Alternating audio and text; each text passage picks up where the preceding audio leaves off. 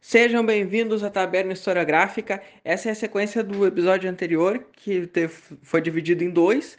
Nesse, vamos abordar de maneira um pouco mais uh, geral o marxismo e o anarquismo. Então, encha sua caneca e venha com a gente.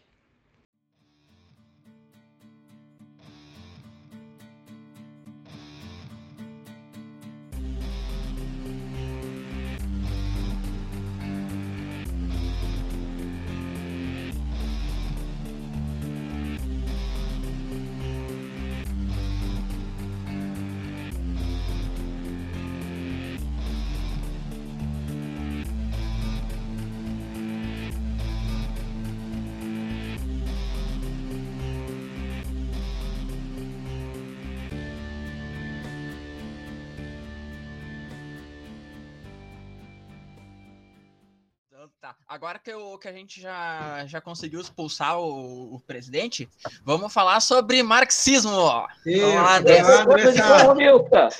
Vamos lá.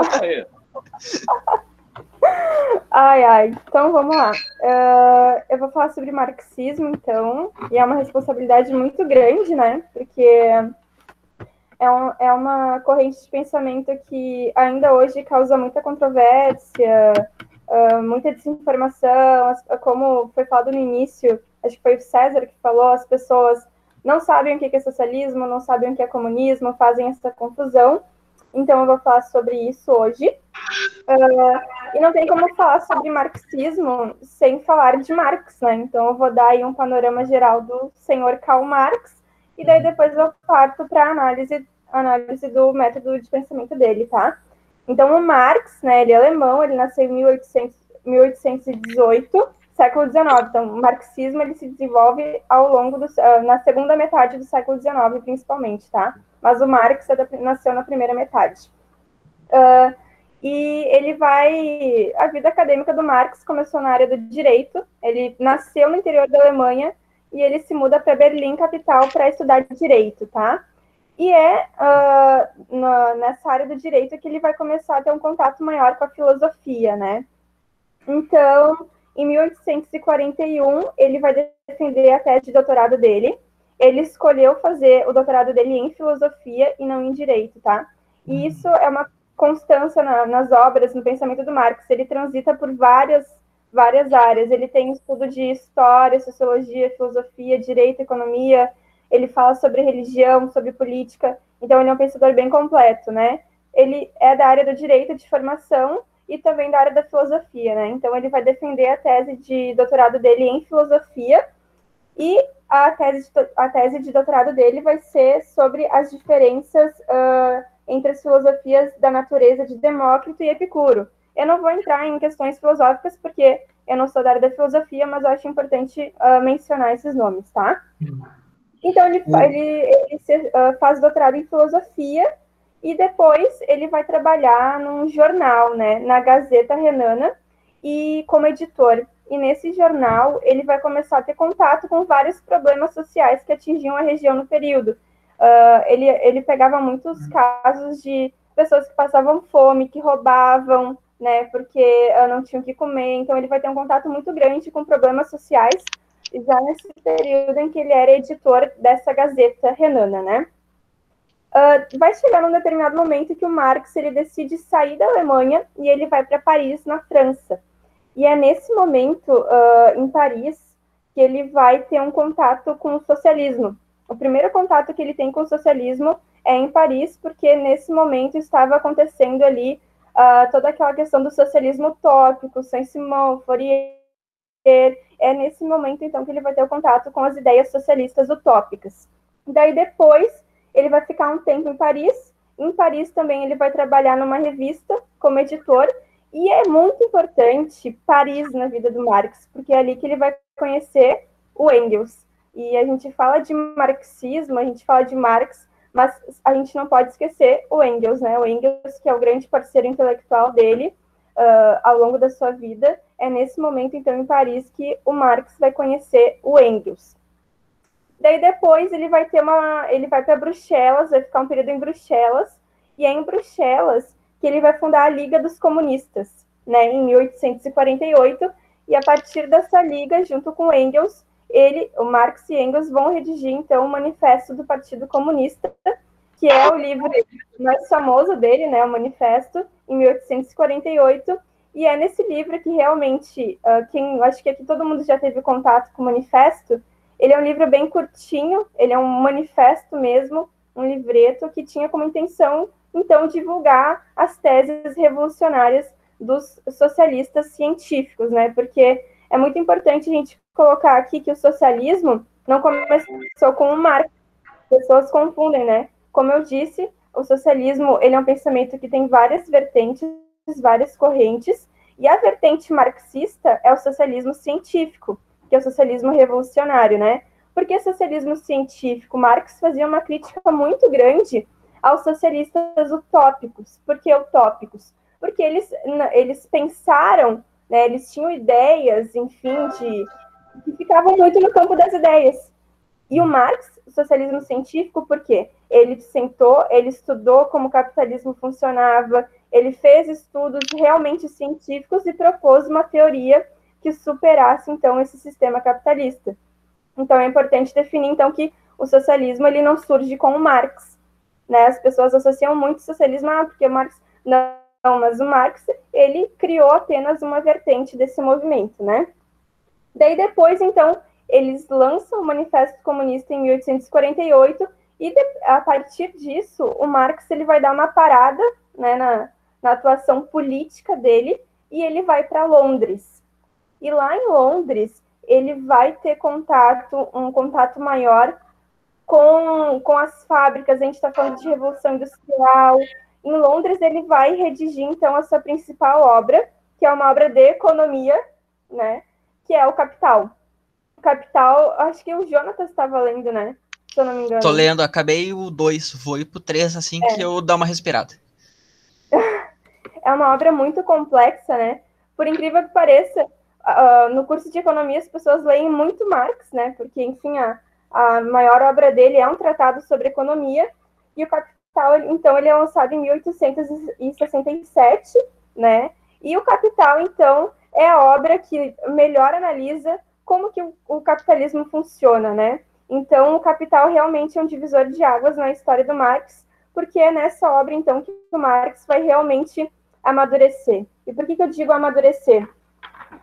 Porque o, Mar, é, o pensamento do Marx, por, por ser muito vasto, complexo, transitar por várias áreas, é importante a gente dizer que nós temos o jovem Marx, o jovem Marx, os escritos do jovem Marx são escritos mais voltados para a filosofia, né?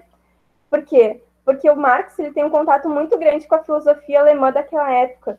Com o Hegel, Hegel eu não li, não sei se alguém aqui leu Hegel, a fenomenologia do espírito, né? Hegel é um filósofo bem complexo, mas o Marx ele vai... tem um contato muito grande com ele, o Hegel. Andressa, o Hegel hum. ele é um filósofo da que vai estudar consciência. O Marx Isso. vai se influenciar muito nele e ele vai criar um campo de estudo na, na filosofia, o, o, o Hegel, que é a fenomenologia. Como que Isso. a consciência funciona? Isso. Então, o Marx, Inclusive, ele fazia parte de um grupo que eram os jovens hegelianos, os hegelianos de esquerda. O Hegel realmente é um filósofo muito importante que vai revolucionar o campo da filosofia. E o Marx, como disse, ele tem um contato muito grande com Hegel, e é inclusive do Hegel que ele vai pegar toda a análise dialética. Eu vou falar uh, da, da dialética mais para frente. Mas, enfim, então as obras do jovem Marx são obras voltadas mais para a filosofia. O que quebra isso.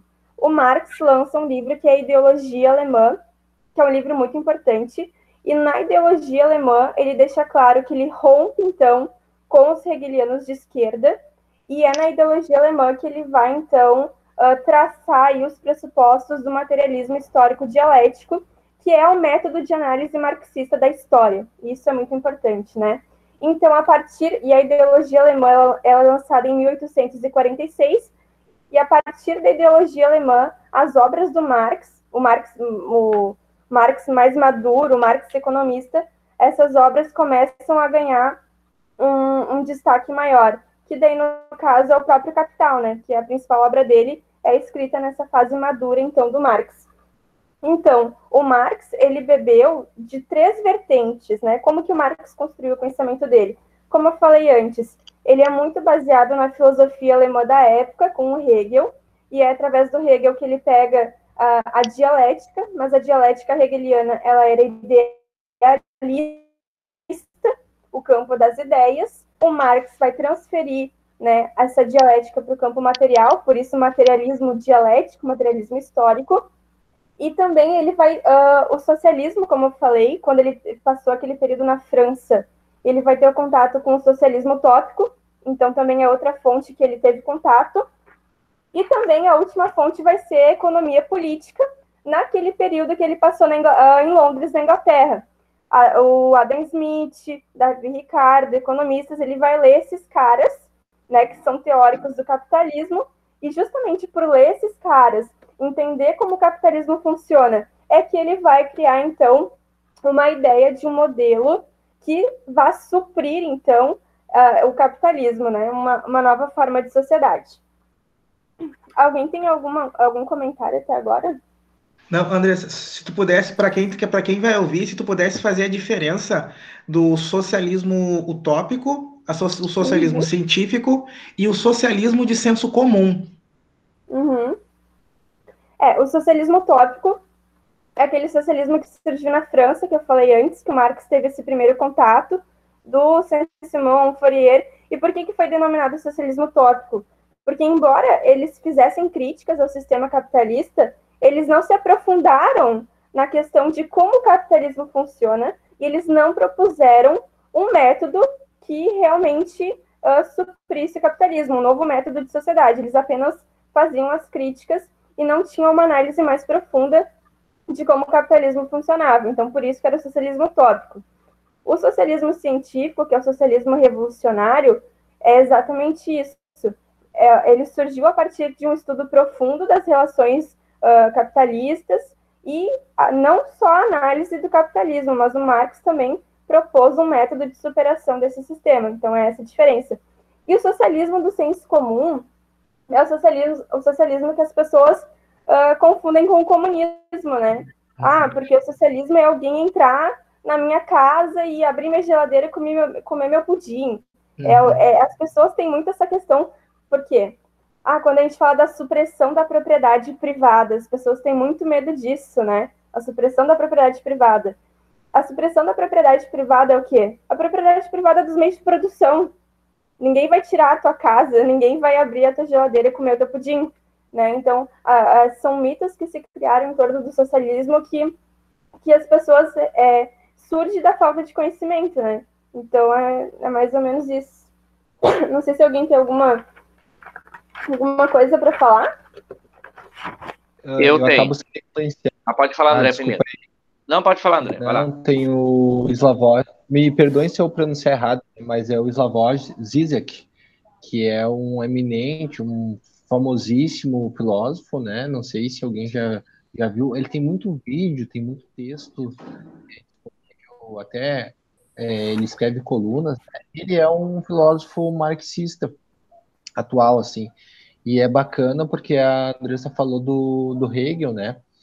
Esse filósofo, Slavoj Zizek, ele faz um, ele, o que ele chama de um retorno ao Hegel, né? O, o Marx basicamente dizia, trazia, né, André, fazendo uma simplificação aqui, que a gente, que os filósofos tinham que sair do plano das ideias e ir para a prática, por isso o materialismo, né?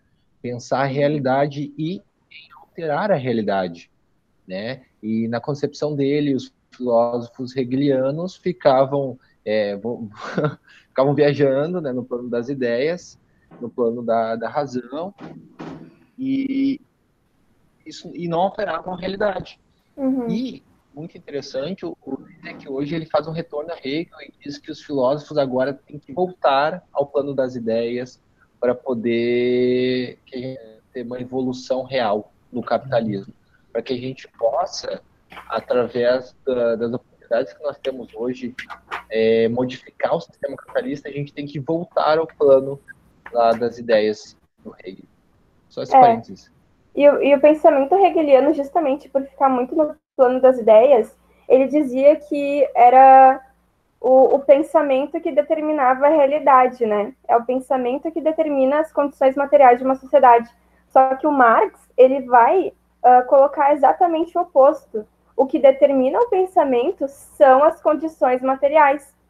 Né? Então, para o Marx, o conceito de ideologia é muito importante. Né? A ideologia ela surge das condições materiais de uma sociedade. A, a ideologia dominante de uma época é a ideologia da classe dominante. Uhum. Né? Então, é, é, não sei se quer falar, André? Não, não, perfeito, eu estava só concordando aqui. Ah, tá. É isso, então. Acho que o, eu acho que o Daniel queria complementar. Não, eu quero concluir só no final alguma coisa que é sobre Marx, mas é diferente do que vocês estão falando. E só para explicar para o pessoal, ah, o que, que é o método dialético, né? De forma simplificada, é a tese, a antítese, que forma a síntese, né? E o método dialético, ele é um ciclo, né? Porque a, a tese é a afirmação, a antítese é a negação, e a síntese é a superação dessa contradição, mas a síntese ela acaba se tornando uma nova tese, e assim é um movimento contínuo, né? Então, é o, o, mas na realidade, o método dialético, ele é muito mais antigo, ele não foi fundado com o Hegel, né? O Hegel é que realmente é, deu um sentido moderno à dialética. E a dialética a dia... era, era o, no, no, plano das ideias. Pode falar. A, dia... a dialética, pessoal, veio com Platão no século V em Atenas, porque o Platão, quando ele, tá, quando ele escrevia, ele escrevia sempre em diálogos. Era uma ideia, uma contra-ideia, e tirar um resumo dessa ideia e contra-ideia. E a ideia do plano das ideias, para o Platão, seria o lugar em que todo filósofo deveria estar, porque é no plano das ideias, na abstração do pensamento, que está a verdade absoluta, vamos dizer assim.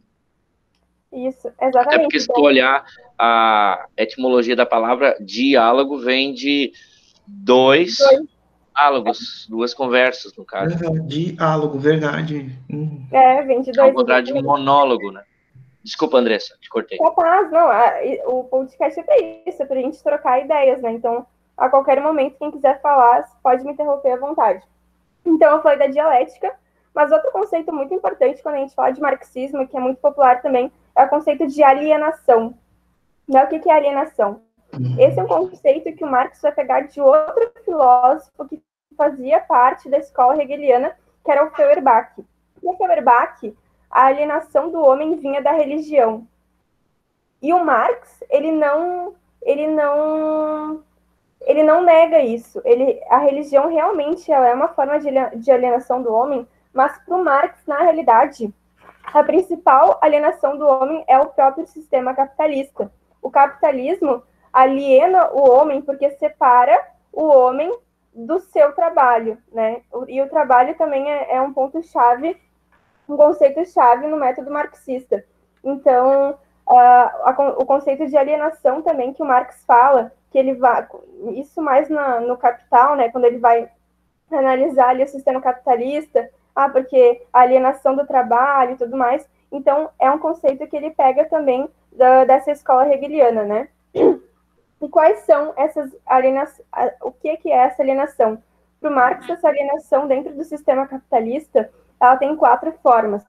A primeira forma é a alienação do homem do produto do seu próprio trabalho, né? A divisão social do trabalho no sistema capitalista acaba causando, então, essa separação entre o que o operário produz e o que realmente ele produz. Ele não tem contato com, uh, com a própria mercadoria que é produzida, né? Então, essa é a primeira alienação que ocorre, então, nesse processo de produção capitalista. A segunda alienação, então, é a alienação do homem no ato de produção. A terceira é a alienação do homem de sua própria espécie. E a quarta é a alienação do homem de sua própria natureza humana.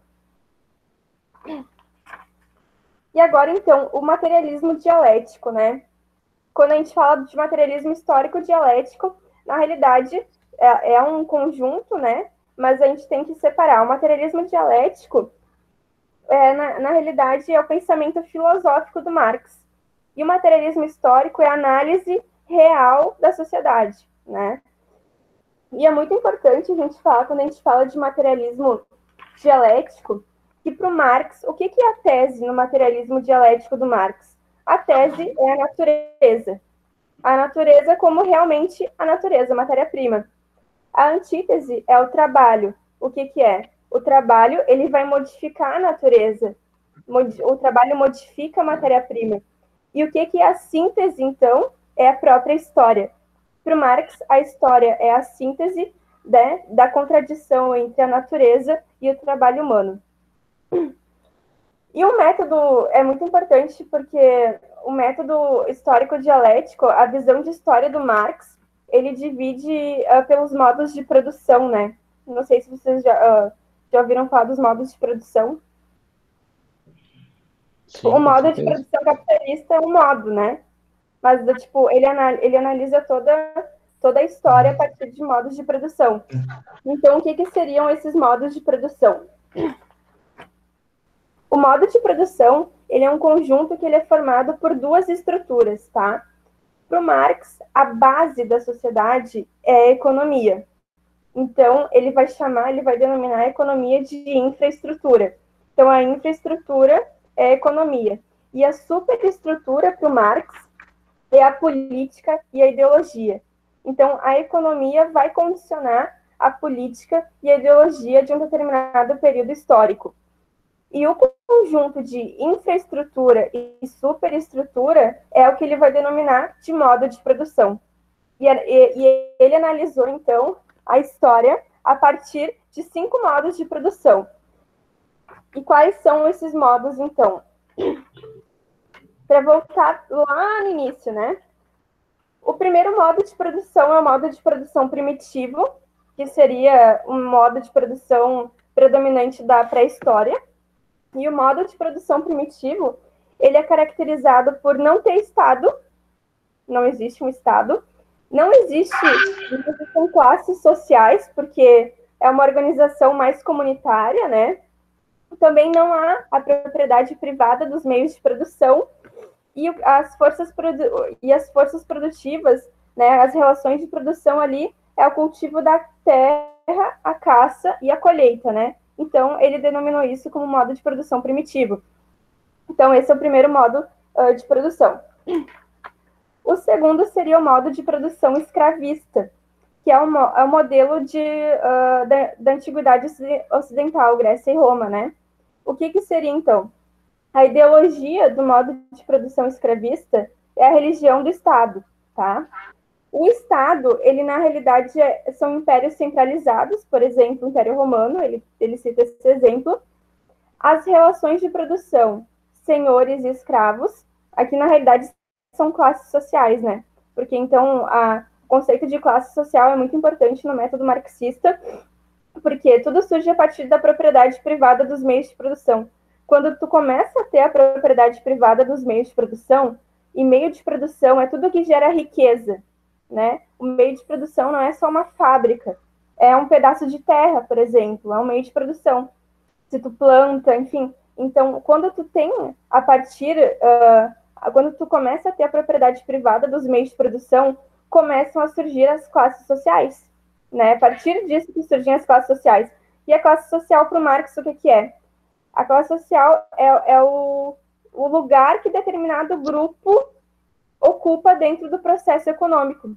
Então, no modo de produção escravista, surge a noção de propriedade privada dos meios de produção, e com isso vai surgir, então, as contradições de classe, que na, aqui nesse momento, né, a luta de classes é entre senhores e escravos. E as forças produtivas, então, as relações de produção desse modo, é o cultivo da terra baseado no trabalho escravizado. Daí depois, o próximo modo de produção é o modo de produção asiático, que é o modo de produção oriental. Uh, a ideologia desse modo de produção também é uma, a, a religião do Estado, né? A ideologia predominante é a religião do Estado. O Estado ele também é formado por impérios centralizados, como por exemplo a China. As relações de produção, né, as classes sociais, são o Estado e os escravizados. E as forças produtivas, né, as relações de produção, são propriedade estatal e a escravidão.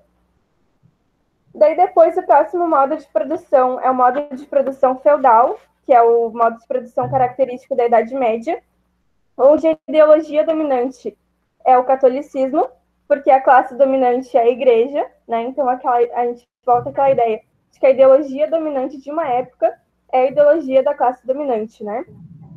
O Estado, na realidade, não é um Estado centralizado, é um poder descentralizado, né, com os feudos, que é característico do feudalismo.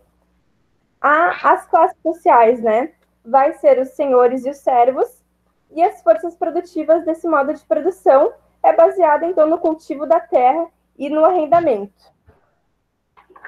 E o último modo de produção, então, que é o modo de produção que o Marx estava inserido, que nós estamos inseridos também, é o modo de produção capitalista, né? E como que é eu, e quais são as bases desse modo de produção capitalista? A ideologia do modo de produção capitalista né, é a cultura burguesa, né, que é porque a burguesia é a classe dominante, e é uma cultura baseada no individualismo, né, a burguesia não pensa no coletivo. O Estado é um Estado parlamentar, que é um Estado que defende os interesses da burguesia, e para o Marx o Estado é isso. O Estado ele é o resultado da luta de classes, e o Estado ele age e defende os interesses da classe dominante. No caso do modo, do modo de produção capitalista, o Estado defende os interesses da burguesia, o Estado parlamentar. As relações de produção, né? As classes sociais, então, do modo de produção capitalista é a burguesia, que detém os, os meios de produção, e o proletariado, que não detém os meios de produção. E para o Marx é isso, né? Se tu não detém os meios de produção, tu é obrigado a vender a tua força de trabalho, né? Em troca de um salário para tu sobreviver, enfim, uh, ah, para tu poder sobreviver, né? Porque o salário é isso. Na realidade, o, o Marx, quando ele analisa a fundo o sistema capitalista, ele vai descobrir que por que, que os burgueses são tão ricos? De onde vem a riqueza? De onde vem o lucro do, do, dos burgueses? Vem da exploração do trabalho do proletário, a mais-valia, né? Então, a mais-valia que a gente fala é justamente isso. A mais-valia é a fonte do lucro do burguês. É o trabalho que, o tempo de trabalho que não é pago ao trabalhador. Então, no modo de, no modo de produção capitalista, se tu não detém os meios de produção, tu é obrigado a vender a tua força de trabalho em troca de um salário. Então, por isso que o Marx defende a abolição da propriedade privada dos meios de produção. Por quê? é a propriedade privada que divide a sociedade em classes sociais. E se tu não tem a propriedade privada dos meios de produção, tu automaticamente não vai ter classes sociais. Então a luta de classes é exatamente isso. A luta de classes ela existe porque existe a propriedade privada. Não sei se ficou claro. Ficou, né? Ficou muito bom. Eu tô falando muito rápido. Não, e para quem está ouvindo, eu, eu só para para quem está ouvindo assim, o Marx, na realidade, pessoal, ele, ele estudou um monte de coisa, a filosofia, a história, enfim, direito, só para tentar justificar, de uma forma bem fundamentada e organizada, uma maneira da vida ficar mais suportável. Porque o contexto dele, a situação da, dos trabalhadores lá de Revolução Industrial, a segunda, era horrível e ele queria encontrar uma maneira para a vida ficar mais suportável, e ele queria dar um sentido, porque como ele era filósofo, filósofo ele quer dar um sentido para o que está acontecendo, uh, sobre as péssimas condições de vida de muitas pessoas. É, exatamente isso. Então, e, e o Marx analisa, aí ah, o último ponto que faltou. Então, a, a base, né, for, a, a força produtiva do modo de produção capitalista é a indústria, porque o Marx realmente, né, ele pegou o período da Revolução Industrial e tudo mais, então o modo de produção capitalista é caracterizado por isso.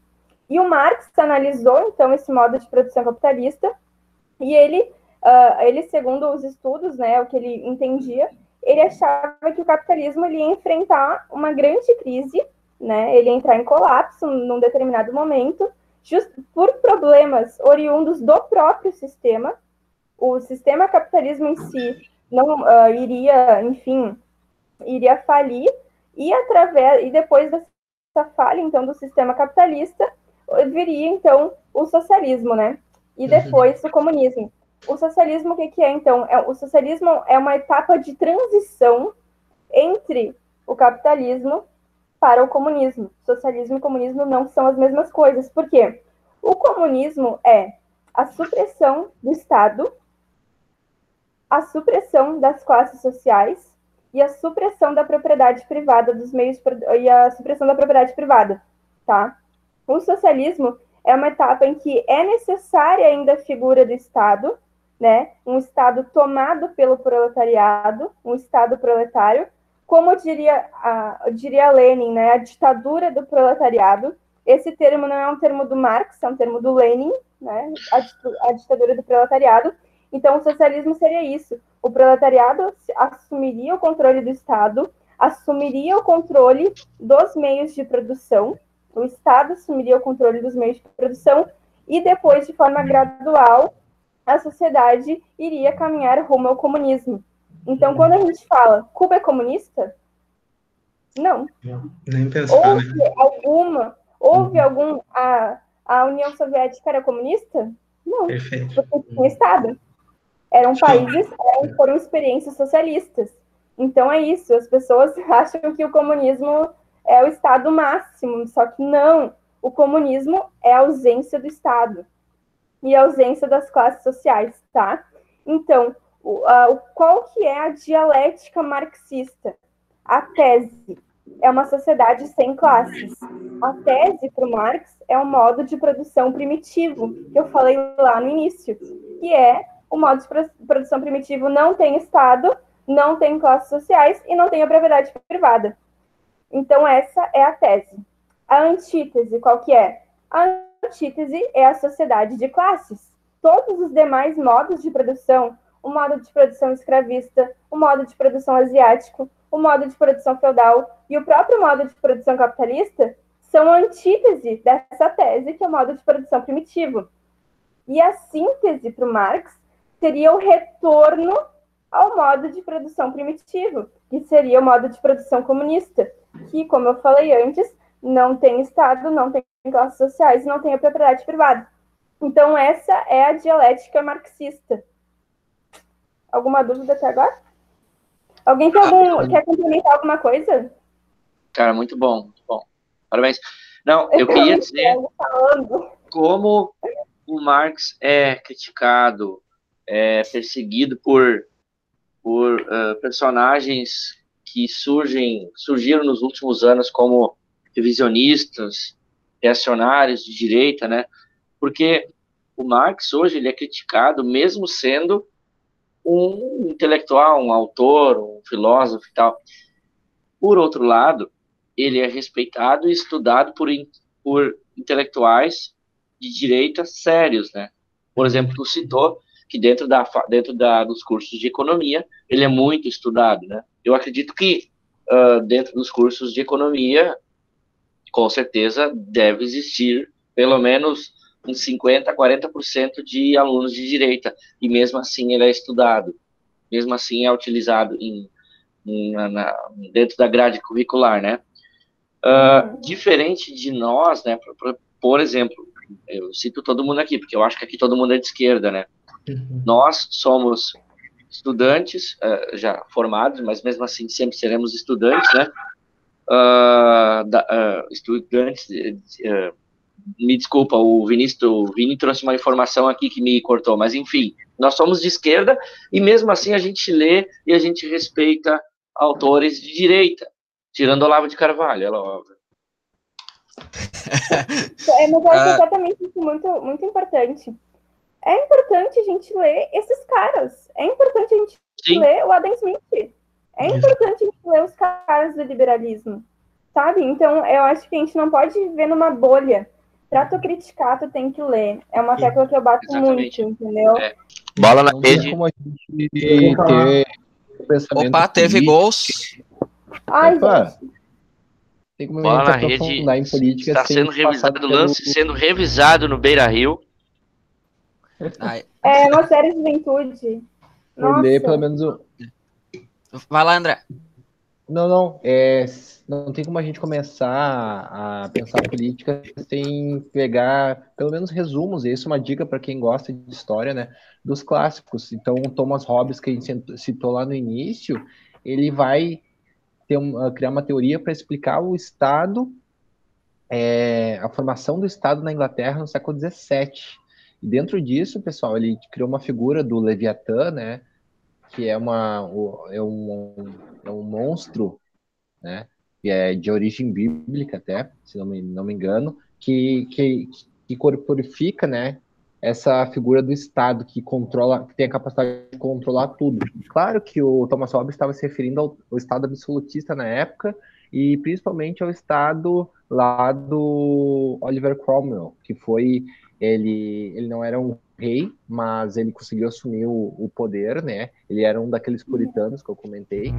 Mas o que, onde eu quero chegar, gente? Para pensar política é muito importante tu conhecer Thomas Hobbes, é muito importante tu conhecer é, uma Maquiavel, e são leituras difíceis, então, assim, pegar resumos, ver vídeos, é, muitas vezes embasados, é claro, né? Eles vão te dar essa possibilidade. Se tu ficar lendo só é, Marx para entender política, tu vai ter uma, uma visão, é, como é que eu posso dizer, pessoal? Muito limitada. É, tem, é, não tem condição, tu não tem condição de conseguir entender o todo.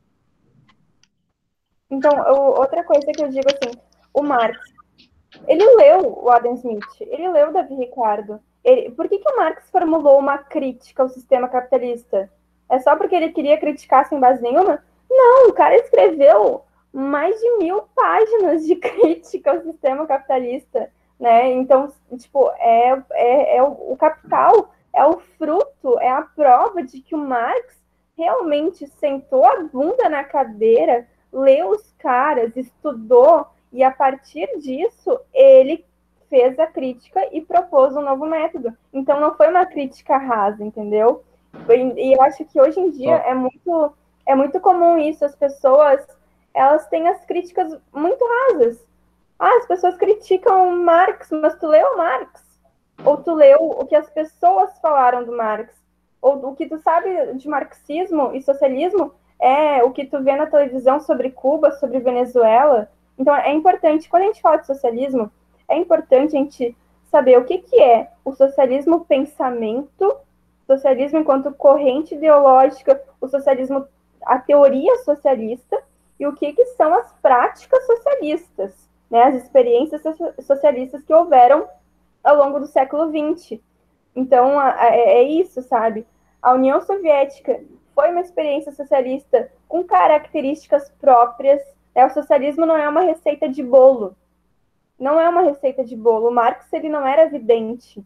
Né? Então, as pessoas elas acham que, ah, mas não, o socialismo ele, ele tem suas peculiaridades. Se a gente pega o socialismo cubano, é um socialismo diferente do socialismo soviético, que é diferente do socialismo chinês, que é diferente do socialismo norte-coreano. Então é isso, o socialismo ele não é uma receita de bolo. Então, a gente tem que saber o que é o socialismo teórico, socialismo na teoria, e o que, que é o socialismo na prática, o que são as experiências socialistas, né?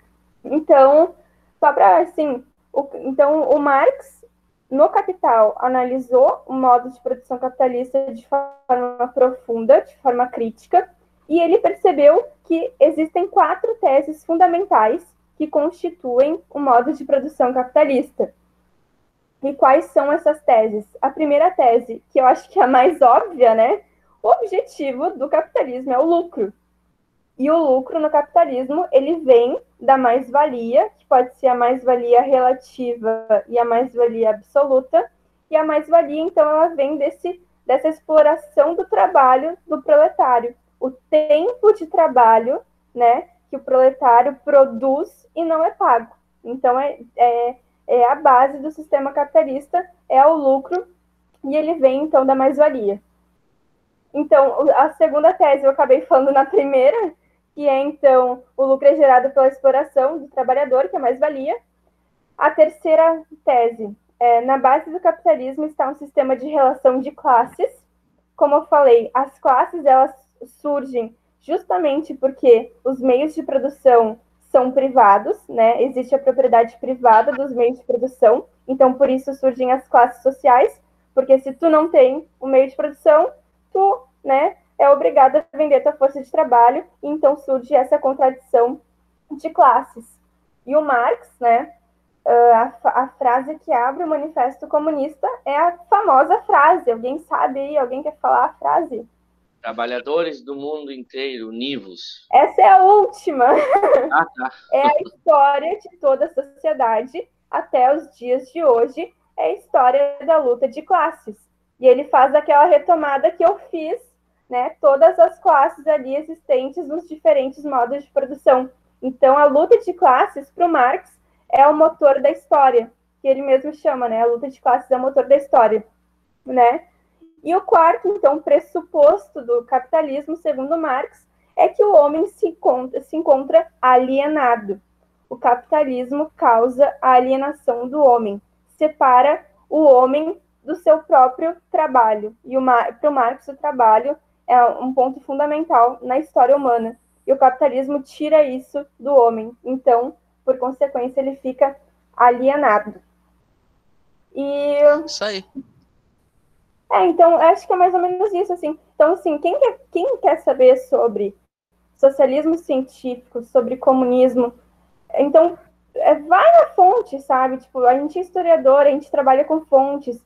Tenha cuidado ao selecionar as fontes, uhum. né? Isso é muito importante. Qualquer um tem o direito de escrever qualquer coisa, a gente encontra muita coisa hoje em dia na internet, assim, mas tenha o cuidado de selecionar as fontes. Se tu quer saber o que é marxismo, leia Marx. Leia Marx. Se tu quer saber o, mais sobre liberalismo, leia John Locke, leia Adam Smith, né? Então, acho importante a gente sempre saber selecionar as fontes. Só e... um adendo, uma dificuldade que eu tive, Andressa, foi, é, tu, é, por, por, exemplo, ler o 18 do Brumário, do Marx, é super hum. difícil, porque tu tem que conhecer a Revolução Francesa, tu não entende nada. Então, é, eu tive essa dificuldade, comecei a ler nos originais, e, e, então talvez né, pegar algumas coleções tem aquela coleção bem antiga primeiros passos né é, pensamentos e... introdutórios né exatamente é tipo é, é, muito bem lembrado isso claro que para a gente é fácil falar bah, vai na fonte e lê direto cara mas a gente sabe que para a gente é fácil mas muitas vezes não é fácil né dependendo eu fui tentar ler Hegel e eu fiquei assim ó, nossa senhora não entendi muita coisa mas, então, uh, seleciona, como o André falou, tem muitos livretos, assim, livros bem introdutórios que são bons. Eu tenho um aqui que eu acho que é Introdução ao Marxismo. Tá aqui, ó, peraí, tô com ele aqui na minha cabeceira. É curso livre Marx e Engels. Eu paguei 10 reais nesse livro, é da Boitempo, tá? Eu não foi numa promoção da Amazon. E esse livro, ele é muito bom, sabe? É, tem vários autores uh, brasileiros, tá? Economistas, historiadores, sociólogos, pessoal do direito, e que eles realmente fazem uma sistematização do pensamento marxista de uma forma bem, bem completa, mas de uma forma simples. É um livro bem simples, mas ele não deixa de ser completo. A linguagem dele é bem acessível. Então, realmente, tenha contato com esse material primeiro, um material introdutório, e depois é importante tu ler, então, né, realmente a fonte primária. Ler o que os caras falaram e tudo mais. Mas, de forma geral, eu acho que é isso. Ah, e essa fala aí, eu, essa fala aí, só para. Eu vou, eu vou insistir, que é o que eu também falo em aula. Ah, pessoal, leiam aquilo que vocês estão ouvindo e que vocês vão criticar. Porque fica muito feio criticar alguma coisa, porque leu no Facebook, leu no Zap, ou porque o vizinho falou para vocês.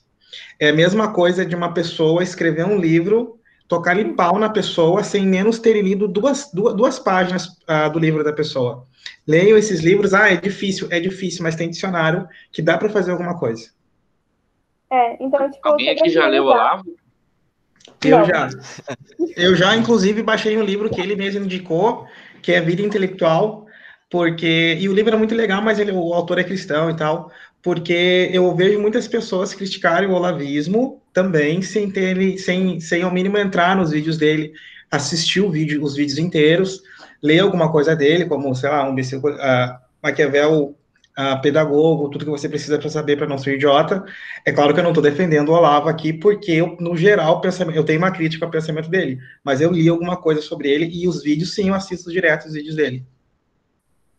Eu, eu li o Leandro Narlock, pessoal, e aí eu, na, na, no meu erro de não jogar o livro fora, eu acabei dando para uma pessoa, assim que passou, e eu fiquei pensando, até um amigo meu disse depois, cara, devia ter queimado esse livro, porque tu deu esse livro, agora esse cara vai ler e vai disseminar a ideia. Ler e a pessoa pode.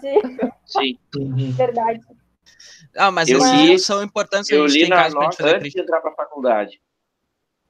É. Eu lembro. Uh, vamos, só para tentar a gente voltar ao tema para não ficar muito grande. Uh, ah. Acho que de marxismo era isso, né? Ah, ficou é. muito bom, o marxismo ficou muito bom. Tá. Eu vou começar sobre o anarquismo, então. Que é o seguinte: já adianto que, como a Andressa foi primeiro, ela já, já ajudou muito para explicar o anarquismo. Que então vou começar uh, dizendo para vocês que o anarquismo é uma ideologia de extrema esquerda, e eu vou começar para ficar mais simples, explicar o que, que não é anarquismo.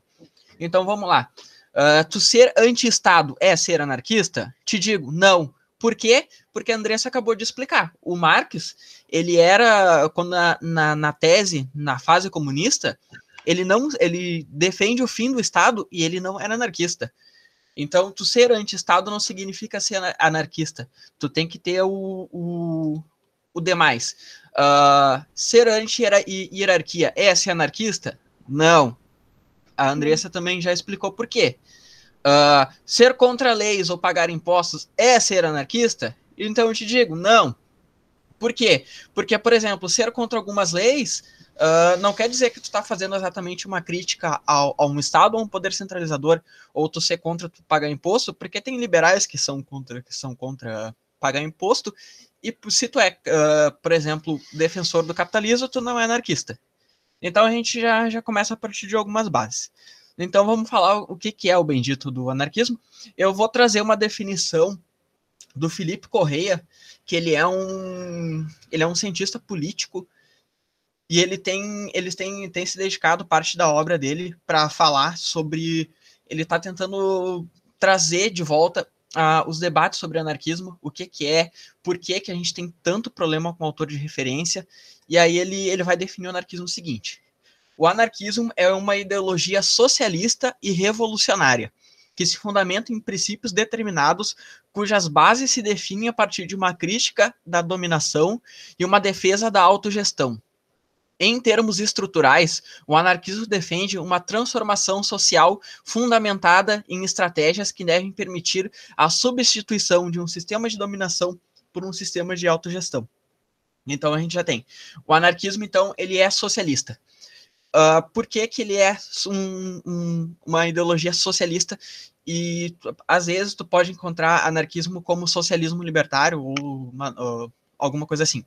Porque assim como o, o, marxismo, ele vai defender a ideia de que se tu deve, de, de, sim, passar por um, por um meio de ressocialização dos meios de produção, acabar com o Estado e substituir esse, esse sistema de dominação por outro. Que seja, tu não vai mais ser dominado, tu vai ser autogestionado. É o que eles chamam de tu. É o trazendo para termos um pouquinho mais simples, é democracia direta. O que, que seria? Uh, a gente toma as nossas decisões no, no, nosso dia a dia. É basicamente isso. Claro, né? É, a gente está simplificando bastante, mas é mais ou menos isso. Por que, que eles defendem a, a autogestão? Porque ela é uma, uma forma de democracia direta, é onde tu está inserido, onde o, as tuas coisas tu mesmo define. Tu não pode passar isso para outra pessoa. Então é mais ou menos isso que ele vai, que ele vai defender. Qual é a outra questão importante para o anarquismo? É o federalismo.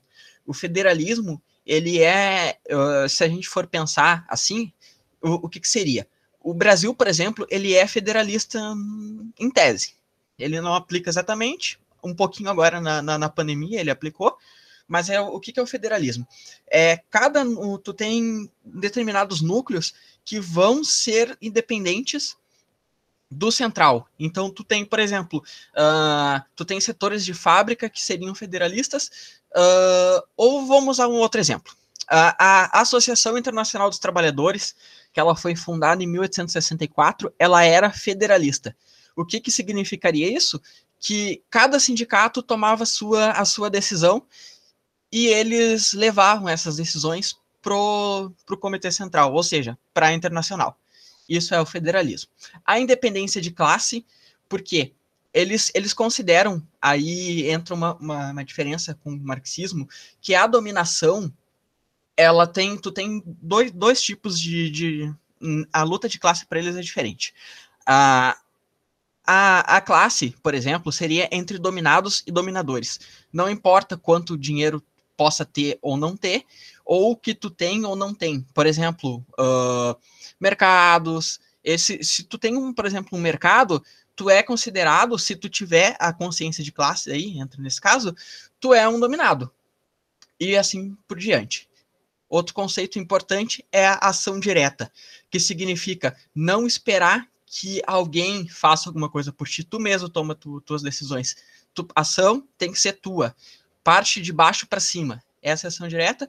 O poder popular, muito importante para eles, que é o, o a base do, do, do, do, pensamento, e a luta de classe, que eu já, eu já expliquei. Então, vamos lá para algumas, algumas diferençazinhas de novo. Sindicalismo revolucionário e anarco-sindicalismo. Por que, que, eu tô, que eu tô trazendo isso? Tem autores muito bons no Brasil que usam ou que definem o, uma fase que uh, no, no, Brasil houve sindicato com, com pensamento mais anarquista de, de anarco-sindicalismo. Uh, eu tenho que começar dizendo que no Brasil nunca houve anarco-sindicalismo.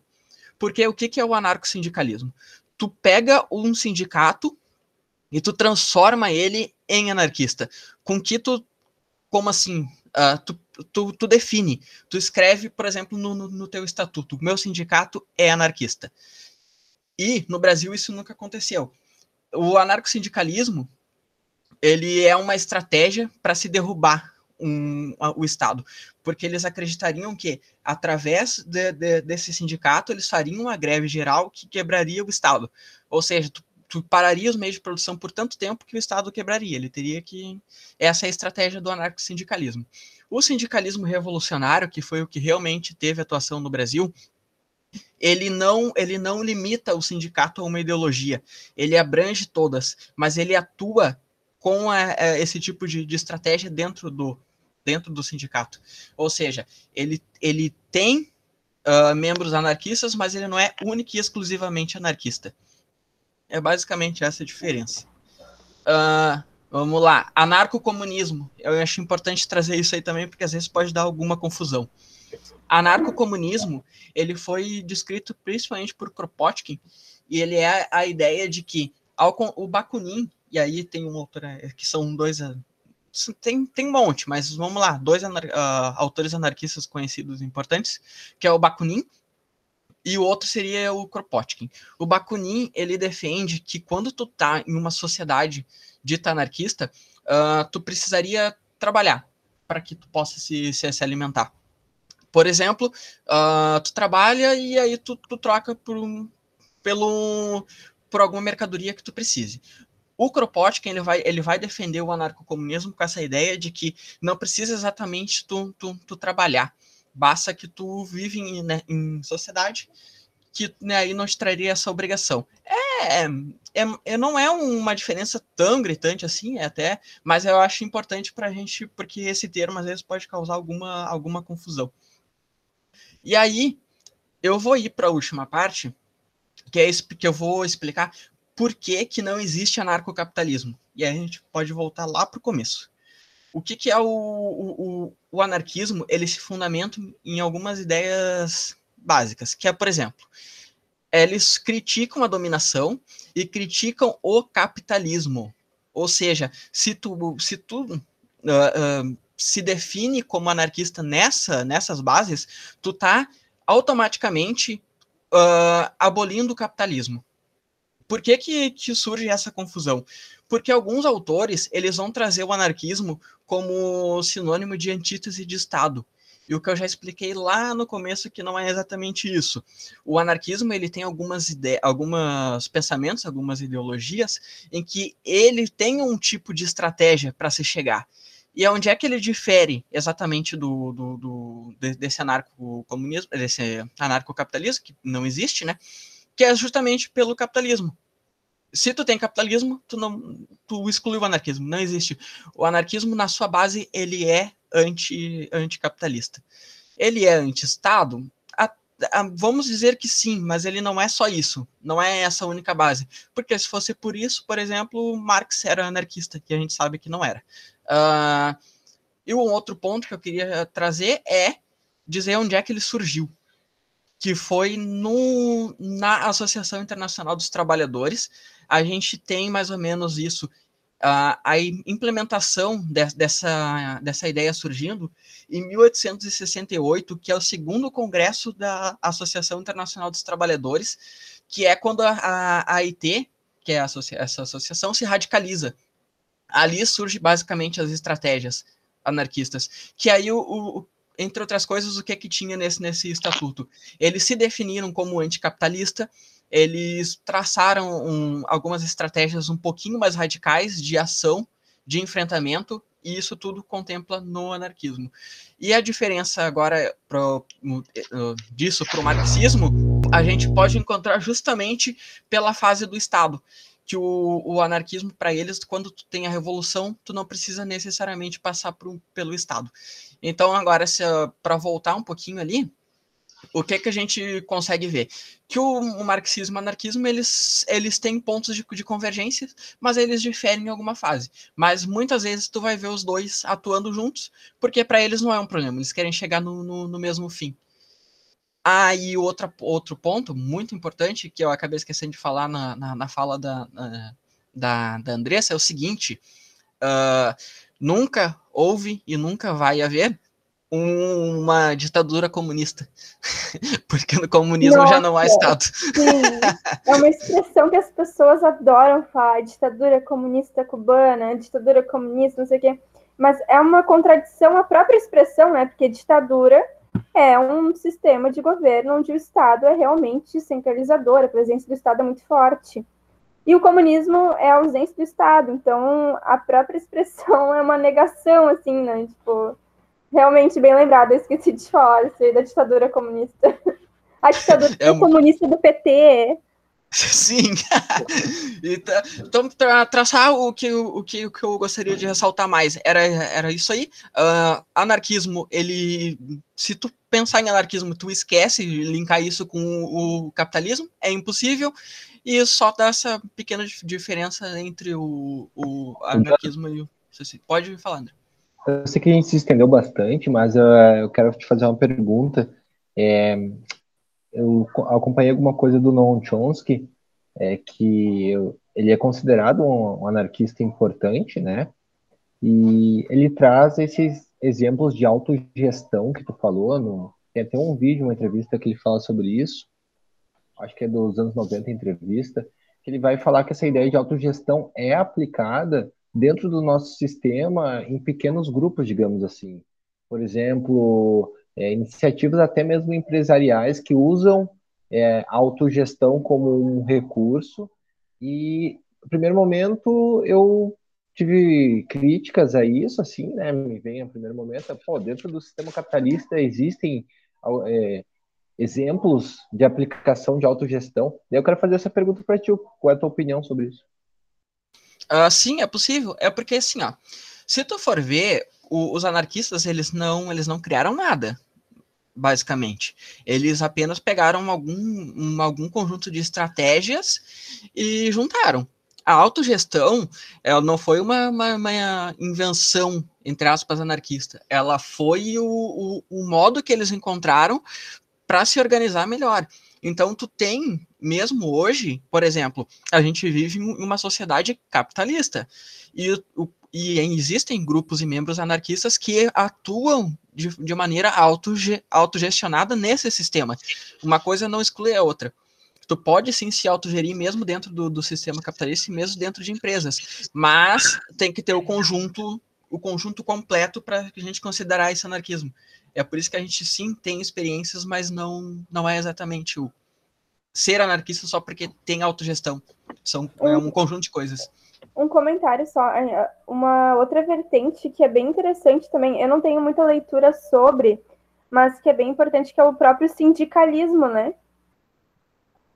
Sim, o, o sindicalismo, o sindicalismo ele tem muitas, muito, muita, muita nuance e muita vertente, porque, por exemplo, a gente tem esse sindicalismo revolucionário, a gente tem o anarco-sindicalismo, a, a gente vai ter confronto aberto entre sindicalismo fascista no, no, no Brasil, com a com os integralistas, a gente vai ter confronto entre sindicatos anarquistas e sindicatos comunistas. O sindicalismo é, é, é basicamente é, foi o berço do, do, do, anarquismo. Ele foi muito atuante até metade do século XX dentro desse. Então é fundamental. A gente não consegue entender anarquismo sem entender sindicalismo. E também, tipo, mas não tanto é, não, não específico do anarquismo, mas o, o, trabalhismo também, né, uma corrente muito importante no Brasil, o trabalhismo muito forte, e eu esqueci de falar na minha fala da social-democracia, né? Os socialistas democratas. Os socialistas, uh, no caso revolucionários, eles defendem uma revolução, né? Violenta, que vai, uh, uh, enfim, através da revolução é que a gente vai superar o modo de produção capitalista e vai construir o socialismo e a gente vai arrumar para o comunismo, né? Mas os sociais-democratas, eles acreditam eles acreditam numa, num processo mais gradual, com reformas no próprio sistema. Eles não uhum. defendem a supressão do sistema capitalista, mas eles defendem reformas graduais que tornem o capitalismo mais humanizado. E que a gente sabe que isso não é possível, né? Eu só tinha esquecido de comentar dos sociais-democratas, que seria, no caso, a terceira via. A chamada terceira via, né? É, é a social-democracia. Sim, muito importante. Emael. Até agora, para aproveitando que a gente já, já começou a falar de, de governos e, e de social-democracia, uh, agora o Daniel pode falar melhor para nós um pouco sobre governos, e aí a gente tenta, ele vai, pode, ele pode tentar, na, na medida do, do possível, colocar o que a, o, o, ponto que cada um trouxe dentro desses governos. É claro que não vai haver governo anarquista, mas os, as demais ideologias é possível. Vai lá, Daniel. Sinais, fortes sinais. Ô, cara, eu queria ter a autoestima do, do Emael, cara. Eu, eu sigo ele, cara, e, cara, é, é incrível, cara. O cara acha que vai ser presidente toda vez, né? Mas tudo bem, vamos lá. Então, meus queridos, eu vou trazer para vocês uh, alguns exemplos de governos de direita e de esquerda, tá? Entre eles, tá?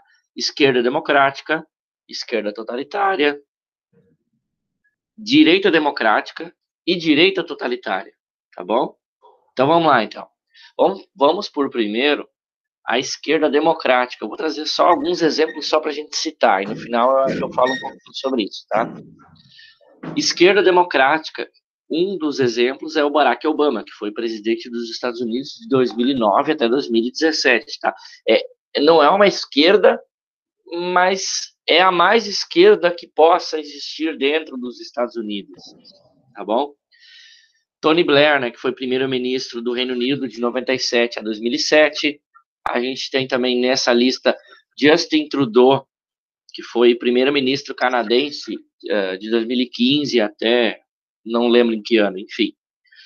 Na direita democrática, a gente pode trazer um outro presidente americano, estadunidense, né, Ronald, uh, Ronald Reagan, tá? presidente dos Estados Unidos de 81 até 89, a gente tem essa figura emblemática e muito curiosa, que é o, o Winston Churchill, que foi primeiro-ministro do Reino Unido de 40 a 45, ou seja, ele pegou toda a, a Segunda Guerra, praticamente toda a Segunda Guerra, à frente de um dos países protagonistas né, da briga.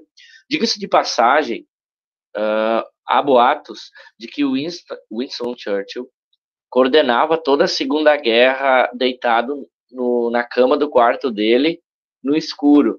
E uhum. ele só entregava bilhetinhos para o encarregado, que entregava para os seus subalternos, enfim.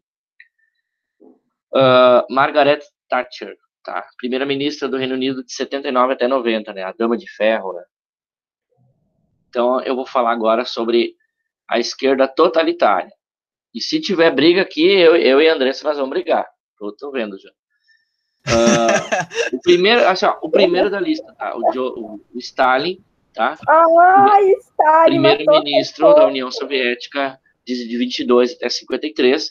Eu acho que a, alguém discorda de que ele era da esquerda totalitária?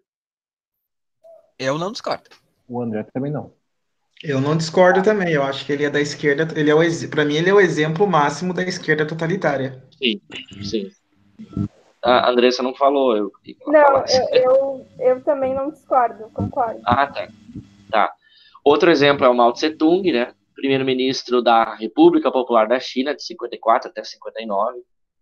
O Kim Jong-un, que é, olha só, olha o cargo dele, tá? Secretário-geral do Partido dos Trabalhadores. É PT?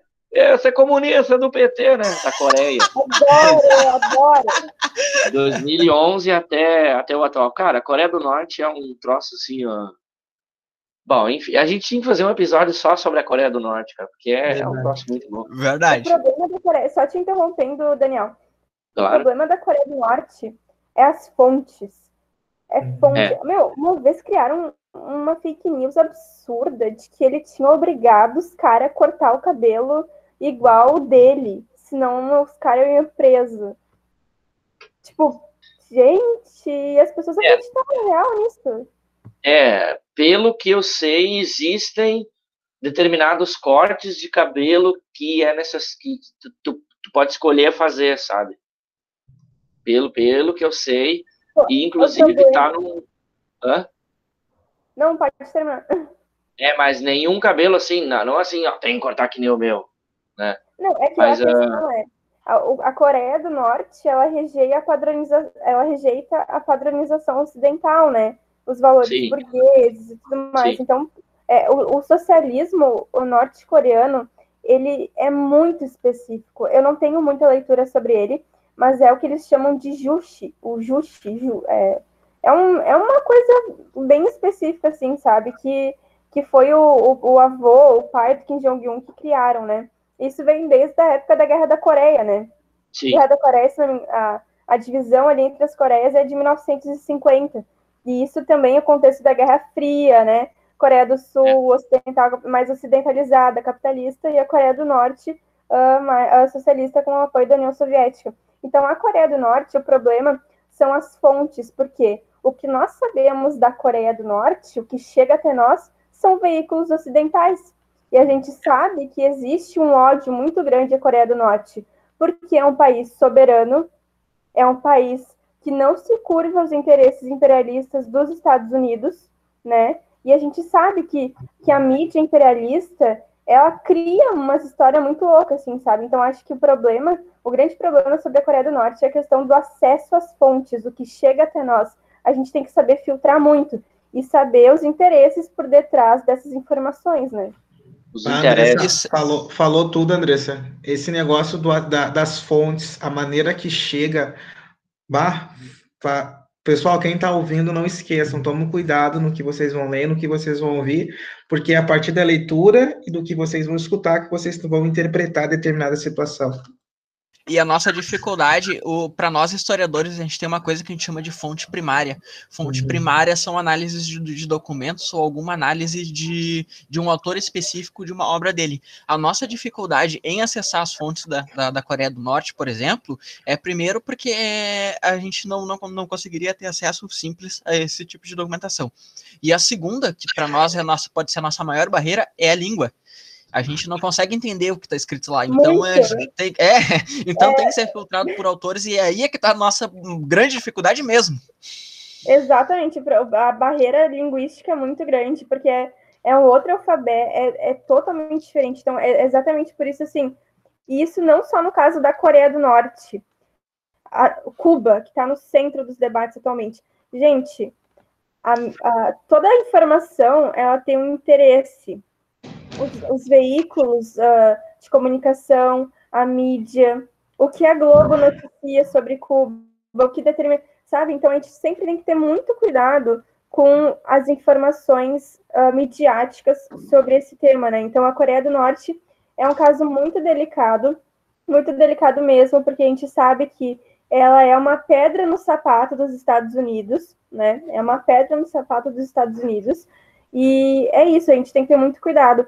Cuba também, né? Então, a gente tem que ter a noção de que o imperialismo estadunidense, ele, ele é muito maléfico. E tudo que vai contra, a gente sabe o poder que os Estados Unidos têm, né? O poder da informação, o que chega até nós. Então, a gente tem que ter muito cuidado com isso. Uhum. Está ficando bem estendido, né? Mas seguindo a esquerda totalitária, né?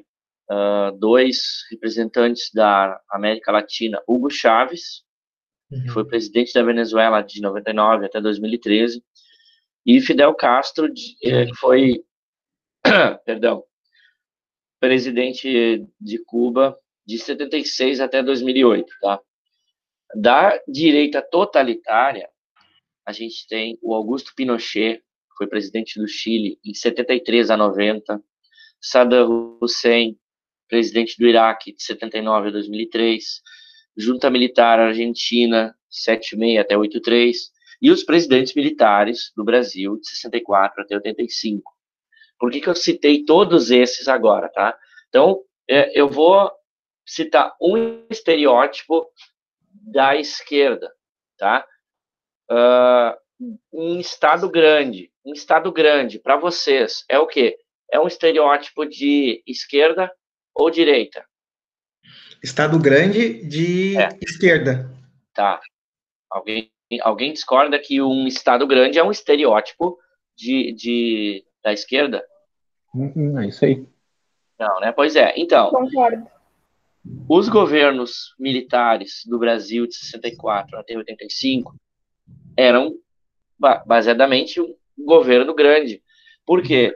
Regulavam investimento, regulavam o preço, criaram o Banco Central, depois tiraram a função do Banco Central, enfim, diversas até mandaram, até na Copa de 70 tinha membro do uh, tinha membro do exército dentro da, da, da, da, é, da coordenação técnica da seleção brasileira de 70, ou seja, o, o Estado não era grande, ele era enorme. E por conta disso, o, é, o governo, os governos militares do Brasil eram de esquerda? Não, né? Então, o que eu quero dizer com isso é que uh, diversos exemplos de governos, tanto de direita quanto de direita, de esquerda, tanto democrático quanto tota-, totalitário, eles compartilham de características incomuns, né? E, e hoje em dia, muita coisa é polarizada, cara. Eu não quero entrar nesse discurso de polarização e tal, mas, cara, hoje em dia, parece que assim, ó, parece que de 2013 para cá, tudo é polarizado. Tudo é polarizado. Eu não sei vocês, cara, mas assim, ó, antes de 2013, antes daquelas manifestações lá do, dos 20 centavos e tal, eu ouvia falar, cara, em, nessa polarização tamanha da por exemplo, cara, olha aqui, ó, a gente pode citar coisas que não não envolve não, não envolve diretamente política, tá? Hum, diretamente, né? Mas que no fundo é, envolve. Por exemplo, vacina e cloroquina. Um lado é esquerda, outro lado é direita. Boicote a Globo e o pessoal que está se lixando para Globo, né? Tem lá direita e esquerda, é, é, direita e esquerda também. Quem é a favor, quem é a favor de cotas, também, direita ou esquerda. Aborto, né? Legalização da, da cannabis. É, é, é incrível, cara. Determinado jornalista, tá? Jornalista X, ah, não, tu escuta esse cara, tu é de esquerda. Tu, por exemplo, tu gosta de ouvir a Globo, tu quer ouvir notícias da Globo, não? Tu, tu escuta a Globo, tu olha a Jornal da Globo, tu é comunista. Se tu olha a Jornal da Record, tu é de direita, então. Sabe? Religião. Tu não tem nenhuma religião, ah, isso é coisa de ateu, isso é coisa de esquerda. Se tu é religioso, alguma coisa assim, já... ah, não, não, já pode ser de direita, né? Cara, é, é incrível, cara, como é que pode hoje em dia surgem essas essas coisas. Eu não sei se alguém de vocês quer fazer algum comentário, alguma coisa assim. Um tipo. pensamento binário, né, Daniel? É uma é. simplificação e e para as pessoas que fazem isso tá, tá muito bom, assim, eu entendo a realidade. É, fica mais fácil de, de, de eu interpretar as coisas. Só que a gente acaba não interpretando nada dessa forma, né? A gente acaba não aprofundando o conhecimento em, em nenhuma das, das etapas. O Jonathan estava falando lá do, do, anarquismo, né? Tem os, os ANCAPs, os anarcocapitalistas. Eu acho que ele nem quis entrar muito nesse assunto aí, para ele não. Ele falou um pouco, mas não quis. Basicamente, a galera que aprende economia pelo YouTube, né? Totalmente. E nada contra, tem muitos canais bons no YouTube. Só que tu não pode ficar só nisso. Tem que procurar pessoas embasadas, ir atrás de fontes e sair de um pensamento binário. Ah, se tu não tá dentro dessa caixa, é, então tu é. Então tu é.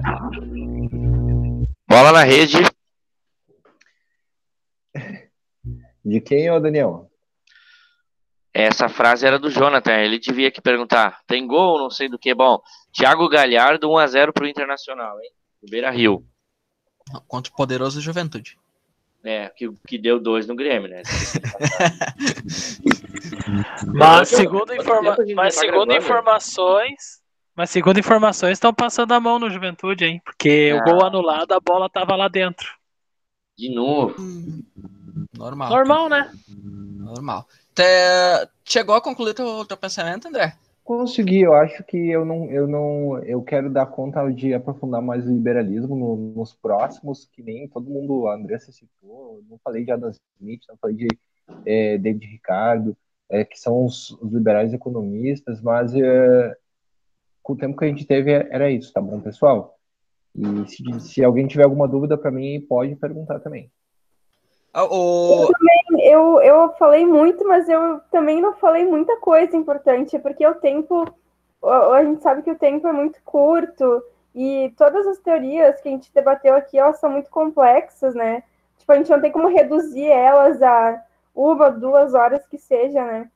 Mas ao longo dos próximos episódios a gente pode ir conversando mais sobre isso também, porque eu acho que são temáticas que a gente pode entrelaçar com várias outras, né? Mais alguém tem alguma consideração final para eu poder encerrar a gravação? Falta Não, contar a minha piada. Por, por, último, eu quero contar a piada, tá? Ah, é verdade. Vai lá, piada. Vai. Posso contar a piada? Mas eu Sim. quero ser, ó. A piada tem que ser para acabar o programa. Então tá. eu acho. Tá, então, então eu já vou dar tchau. É. Isso, vamos Valeu, se despedir. pessoal, foi muito bom, menos a minha parte, mas o pessoal é muito inteligente. Ai, boa, Vinícius, cara. É, muito boa. Liguem as câmeras, liguem as câmeras. Eu não tenho câmera. Tá, olha, uh, Andressa, quer se despedir? Gente, ai, gente, tô escura que eu desliguei a luz do meu quarto. tô muito bizonha nessa câmera, eu vou ter que fechar. Uh, eu quero me despedir, quero dizer que eu gostei muito de gravar esse episódio com vocês, todos muito bem preparados.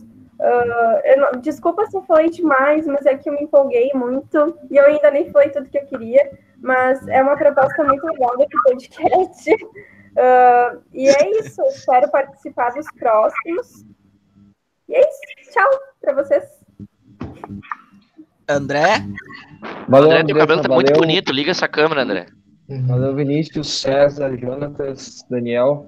Obrigado, muito bom conversar com vocês sobre história, sobre ciência. Né? E obrigado pela oportunidade, gente. Um abraço para todo mundo. César? Não, queria agradecer, fico muito feliz de ter participado aí com vocês. É um orgulho, fiquei muito orgulhoso do que vocês falaram de mim. E para quem está ouvindo, uh, tem que ler livro, pessoal. Não tem o que fazer. É isso aí. É, se, se eu pudesse deixar um recado final também, é aí. Leiam, leiam tudo. Leiam com quem vocês concordam, com quem vocês discordam. Leiam tudo o tempo todo e não fiquem o, a, mesmo e vale a, pelo que a gente está falando também não, não fica acreditando só no que a gente está falando. Se está na dúvida pega o autor que a gente citou e lê. É simples. É, é, eu sei que tem autores que são, são mais difíceis mas é, é, é da vida. Então tá. Daniel se quiser pode. To, toda tua. Para concluir eu queria dizer o seguinte, cara, o, o cabelo do André tá muito bonito, cara. Tu hidrata ele como, André? Ah, os cremes, cremes de, de pote, né, gente? Ah, eu acho que tá bonito mesmo o cabelo. O meu tá horrível, tanto que eu botei touca. então tá, eu, cara, eu queria dizer o seguinte, ó. Eu, a gente conversa tanto no grupo, principalmente aquele grupo dos coronéis, que é um grupo que a gente tem antes desse da taberna, né, tal que parece que não faz quase dois anos que eu não vejo vocês, cara. Parece que eu vi vocês ontem, sabe? É, é incrível, cara. E eu mantenho uma relação muito boa com todos vocês. Uh, e eu acho que a gente vai levar uma grande amizade por muitos e muitos anos ainda e tal.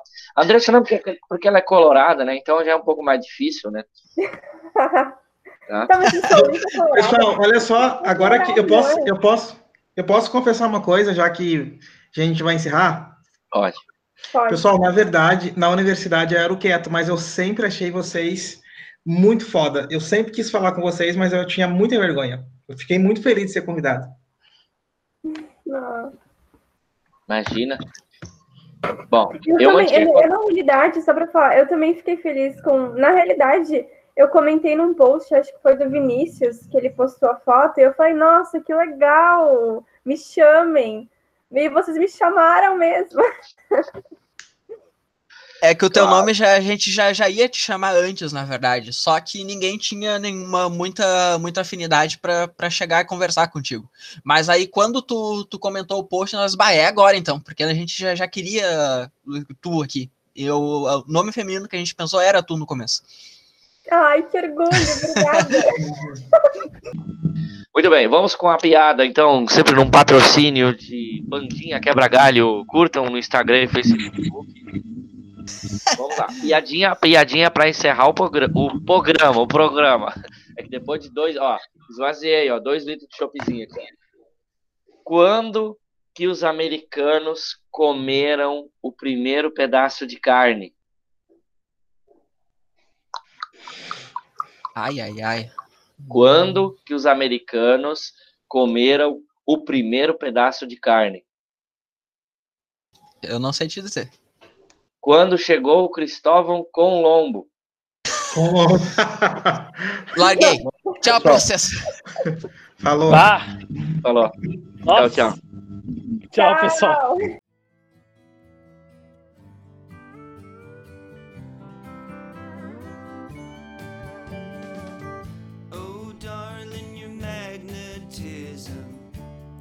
Draws me to you. You bring me out from nowhere. You shine like a sun.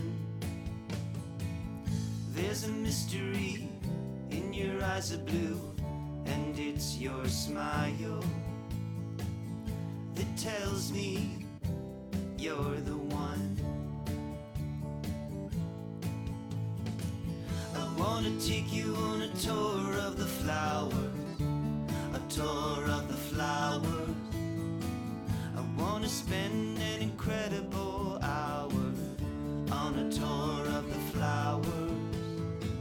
I wanna take you on a tour of the flowers, a tour of the flowers.